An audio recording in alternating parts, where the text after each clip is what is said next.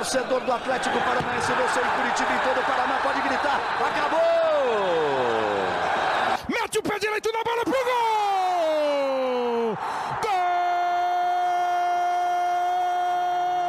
Que lance do Cirino! Espetacular o Cirino!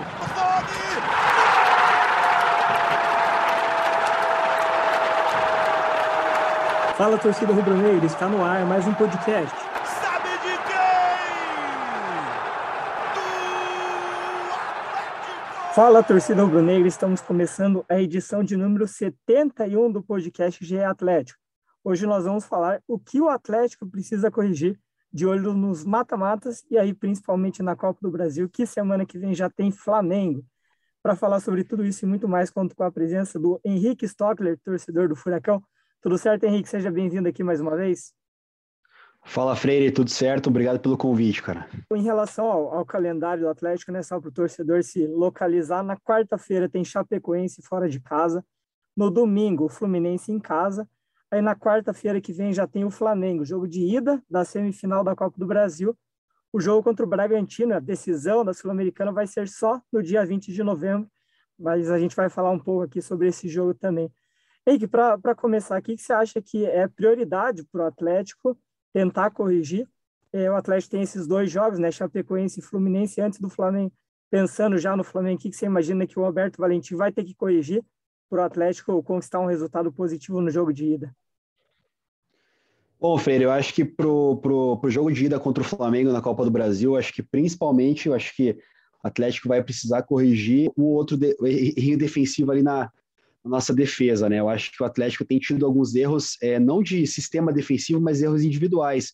Né? Infelizmente, o Pedro Henrique tem tido algumas falhas e isso tem trazido algum, alguns problemas ali para a defensiva do Atlético. Eu acho que além disso, a gente sabendo que o Flamengo vai atacar demais o Atlético, né, por ter um time com essa essa característica de ser bem agressivo, o Atlético vai precisar se defender muito bem, né, para conseguir é, suportar essa pressão do Flamengo e depois é, conseguir sair nos contra-ataques ou quando tiver com a posse de bola, para tentar ser muito assertivo no, na, quando estiver com a bola perto da área, né, para tentar fazer os gols e, e tentar levar um resultado bom para o Rio de Janeiro.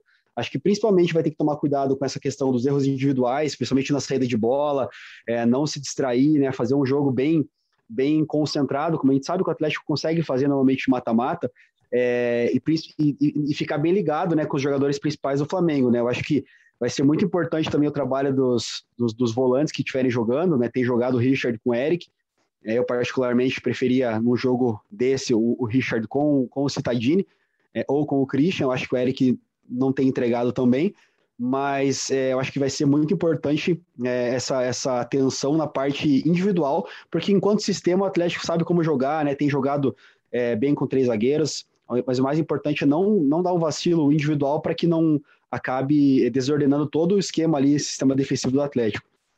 Até sobre os três zagueiros, o Alberto garantiu que o Atlético vai manter agora esse sistema. Com o Antônio Oliveira tinha um rodízio, né? O Atlético, hora no 4-2-3-1, hora no 3-4-3 deu certo com o Autori nessa transição ali, né? O Autori implantou o 3-4-3, com, com o apoio ali do Bruno Lazzaroni, né? Os dois implantaram o 3-4-3, o Atlético conseguiu uma sequência boa, acabou perdendo nessa última para o Bahia. Em, em, relação ao sistema defensivo, Henrique, o Atlético tem ali para a vaga do Pedro Henrique, tem o Lucas Fasson, né? Que entrou bem já contra o Juventude, contra a Grêmio, contra o Flamengo e até agora contra o Atlético Goianiense, né? no jogo antes do Bahia é, é um jogador que você já vê com condições para ocupar essa vaga do Pedro Henrique. E em relação ao lateral direito, o Marcinho também está sendo contestado. Eu acho que da, da primeira linha defensiva ali, né, contando os laterais, Marcinho e Pedro Henrique são os jogadores que estão sendo cobrados pela torcida. Você vê Kelvin e Lucas Fasson como as soluções para essas posições?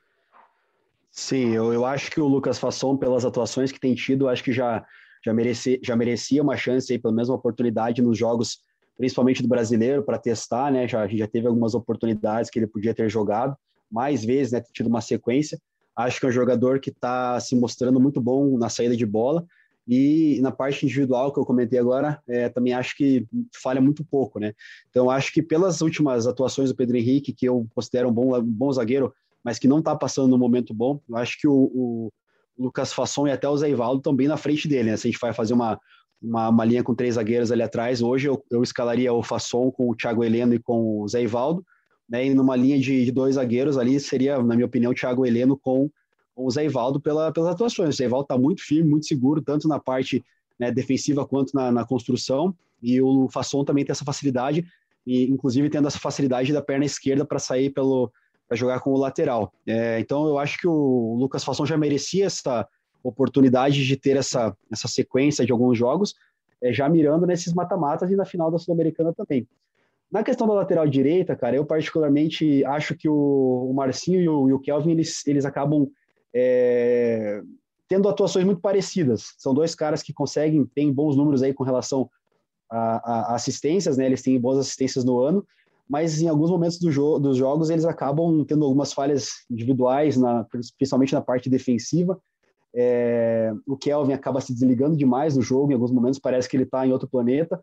O Marcinho tem algumas falhas individuais na, na parte defensiva. Então, eu acho que a, a, nessa, nessa disputa da lateral direita, a torcida sempre fica com a impressão aí é, de quem está fora é o melhor para jogar. Então, eu acho que quem for escolhido para jogar, eu acho que vai acabar entregando mais ou menos a mesma média ali de atuação. Vai ter uma assistência boa, vai ter um bom apoio no ataque, principalmente nesse esquema com três zagueiros, mas acaba pecando um pouquinho na parte defensiva até em relação a estatísticas, né, as assistências, os dois estão empatados, né, então cada um tem sete assistências, só ficam atrás do Nicão, que tem nove, e do Terence, que tem oito, então mesmo eles se revezando ali, são jogadores que estão aparecendo bastante na frente, enfim, eu, eu concordo, eu acho que o Marcinho está devendo, mas o Kelvin também não está mostrando o suficiente quando entra para ocupar, para roubar essa vaga de titular do Marcinho, uma, uma alternativa, né? Talvez ali pensando algo que o Autori já fez seria colocar o Eric na direita e aí abriria espaço para Christian ou Léo Cittadini. Não vejo como a, a, opção ideal, mas é algo que a gente pode ficar de olho, é uma possibilidade. Henrique, uma, uma outra questão aqui que eu acho que o torcedor é, tem mostrado preocupação é que o Atlético tem o um desafio, né, para essa partida contra o Flamengo, principalmente, é encontrar um substituto para o Terence porque o Tereza, a gente fez até um levantamento aqui no GE, ele só fez um jogo completo até hoje, né? E ele, ele joga, em média, 61 minutos. Então, é, normalmente ele sai ali, né, no comecinho do segundo tempo, ou é, são poucos os jogos que ele começa no banco e acaba entrando, normalmente ele, ele sai, né? Enfim, como que você vê essa, essa questão? É tentar poupar no brasileiro para ter o Tereza com força máxima na Copa do Brasil? ou tem que, ter, tem que encontrar mesmo um substituto ali para o Terans para quando ele sair durante o jogo não perder tanto? É, eu acho que é, a questão do, do, dessa parte do rodízio que o Atlético faz com os jogadores, a gente já é bem conhecido da torcedor do Atlético, a gente já sabe como funciona. E eu acho que até, assim, em determinados momentos a gente sabe que isso é uma coisa necessária. Até os números têm mostrado que o Atlético tem é, um dos menores índices de, de lesão aí na temporada, né, de, em comparação a outros times aí que tem tem lesionado bastante jogadores importantes, até mesmo o Flamengo, né? Perdendo aí, o, pode ser que perca aí o Arrascaeta e o, Bruno Henrique para esse mata-mata. Agora, o que eu acho na questão do Terans é que existe, eu, provavelmente exista alguma, algum aspecto interno do clube para que ele acaba, acabe saindo, né? É, em média aí com 60, 61 minutos, como você mesmo comentou. Pode ser uma questão física, uma questão de testagem lá do, do CK ou algo desse, algo desse tipo mas eu acho que em alguns momentos, em alguns jogos, é necessário que o Terence fique no jogo, né? Um jogo que o Atlético perde por 2 a 0 né, e tem ainda 40 minutos de jogo para acontecer, eu acho que o Terence tem que ficar no campo. Por mais que seja jogador que a gente tem que poupar e tal, mas tem momentos que o cara tem que jogar até para ficar com ritmo, entrosamento, tá, tá bem situado. É são jogos importantes, são jogos-chave que ele tem que participar. É, quanto à questão de você fazer essa, essa substituição dele, é sempre muito complicado, né? Enquanto a gente está trabalhando com três zagueiras, eu acho que sempre acaba sobrando o Pedro Rocha no, no banco de reserva. Eu acho que aí com três zagueiras o, o, o substituto, né, se ele tiver que sair, acho que vai ser o Pedro Rocha para entrar.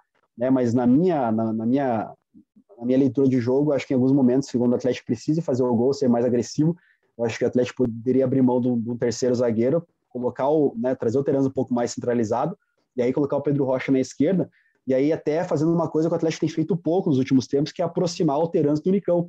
Né? O Terans e o Unicão jogando perto, são dois caras que tratam muito bem a bola, já fizeram gol de tabela, entrando, tabelando na área, então acho que se você associa esses dois caras ali perto da área, você acaba tendo um ganho muito bom, tanto para eles dois quanto para os caras que estão em volta, né? Vai sobrar uma bola para o 9, vai sobrar uma bola para quem vem de trás.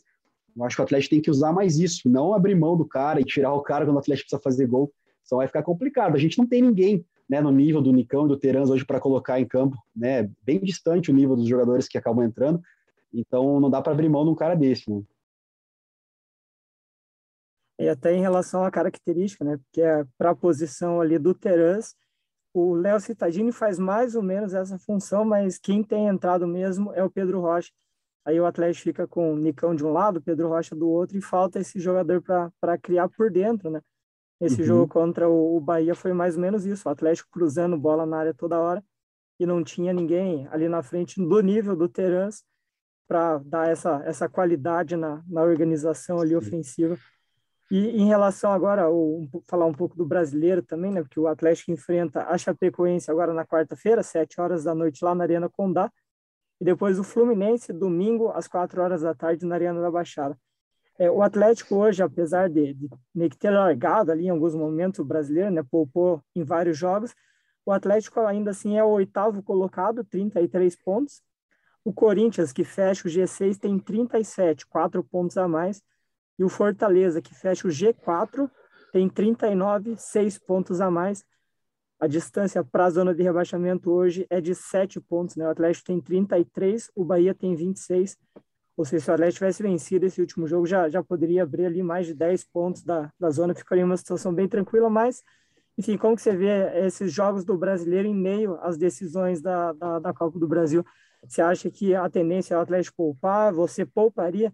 E, e até em relação ali a, a que a gente comentou, né, Lucas Fasson, o Kelvin, você acha que é o, o jogo da vida para esses jogadores tentarem, nesses dois jogos aí, tentarem mostrar que podem ser titulares na Copa do Brasil, Henrique?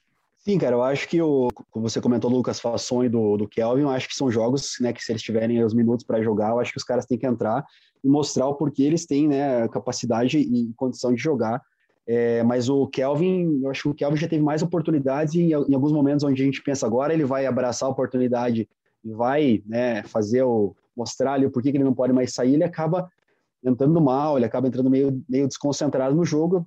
Confesso que também não entendo por que, que isso acontece, sendo que é um cara que está aí há bastante tempo já, boa parte da torcida gosta bastante dele, confia no futebol dele, e a gente sabe que ele tem potencial. É um cara que a gente espera que acabe deslanchando aí, pegue, pegue a lateral para ele, não saia mais.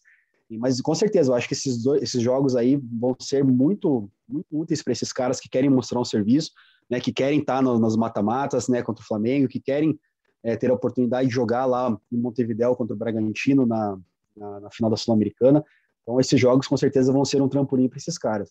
Com relação ao brasileiro, a gente, a gente já conhece como o Atlético trabalha, a gente já sabe que em alguns momentos o Atlético acaba abrindo mão do Campeonato Brasileiro, a gente sabe também que é impossível você fazer com que os jogadores se mantenham focados em três competições ao mesmo tempo, com o mesmo nível, com a mesma, com a mesma pegada. Isso a gente sabe que é humanamente impossível.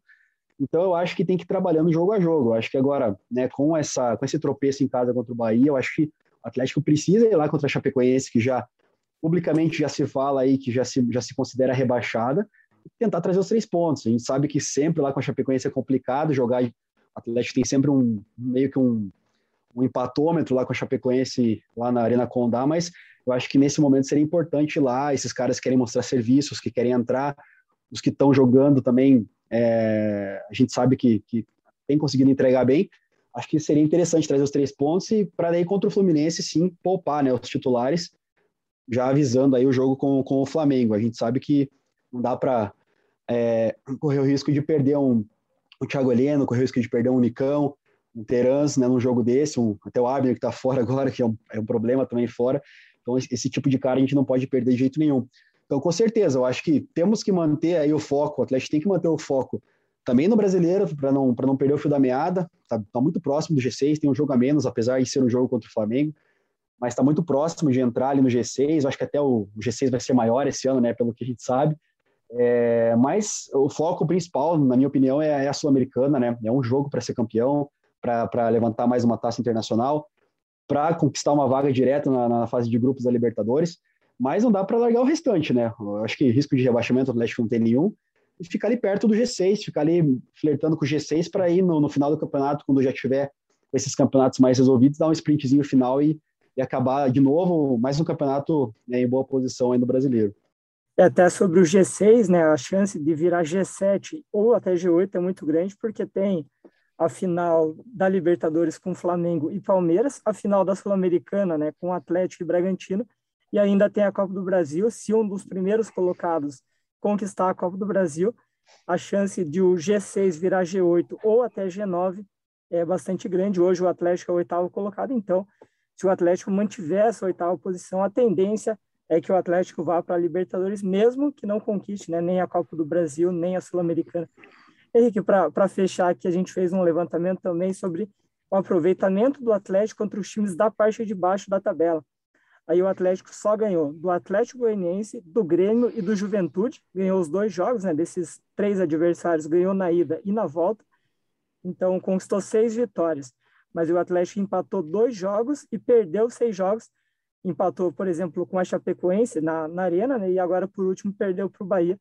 São times que estão brigando contra a, o rebaixamento. E o próximo jogo do Atlético vai ser contra a Chapecoense. Você falou um pouco aqui, né? O lanterna do campeonato é, o que, que, você acha que acontece que o Atlético tem perdido pontos é, bobos, às vezes, né, contra times da parte de baixo, e o que precisa fazer para que isso não se repita, por exemplo, agora contra a Chapecoense? Eu acho que entra bem naquela questão que a gente estava comentando com relação a essa, essa baixa de concentração, essa baixa de priorização dos campeonatos, né? Acho que o Atlético já entra em alguns jogos no, no brasileiro, quando está, dependendo da, da, da, do momento do campeonato ali, né, mesclando com os jogos dos mata-matas, o Atlético pegou alguns times da, da zona de rebaixamento e parece que a, concentração que já é um pouco abaixo, né, ela fica ainda mais baixa pela questão de que, pela questão natural de você achar que o jogo vai ser mais tranquilo. Só que isso não é uma verdade, né? Normalmente o time que está na parte de baixo, os caras estão correndo até um pouco mais, mesmo que estejam correndo errado, mas acabam se dedicando um pouco mais. Os jogos não são fáceis e às vezes você enfrenta um Atlético que está um pouco mais com a cabeça em outro lugar, está pensando já num próximo confronto de mata-mata, alguma coisa nesse sentido, você acaba é, é tendo essa facilidade de enfrentar um time mais desconcentrado. Então, acho que o Atlético, veja que perdeu vários pontos aí para times que, que, provavelmente vão cair para a segunda divisão, né, que seriam pontos muito, muito importantes para que o Atlético hoje estivesse, inclusive, dentro do G4, né? É, conquistou muitos pontos no começo do campeonato, depois oscilou bastante e perdeu bastante ponto para esses times que, como, como, você bem comentou. Então, acho que é, tentar conseguir se manter focado, se manter concentrado, mesmo nesses jogos que a gente sabe que é, teoricamente são jogos mais fáceis pelo nível do adversário, pela posição na tabela, tentar pontuar, porque você conseguindo pontuar contra esses times que estão lá embaixo e depois conseguindo é, manter a média de pontuação que o Atlético tem normal né, no segundo turno, normalmente nos campeonatos brasileiros, o Atlético tende a ficar dentro do G6 e se, se, se bobear até dentro do G4. Então é, é melhorar um pouquinho essa capacidade de, de se concentrar nesses jogos que teoricamente seriam mais fáceis, né?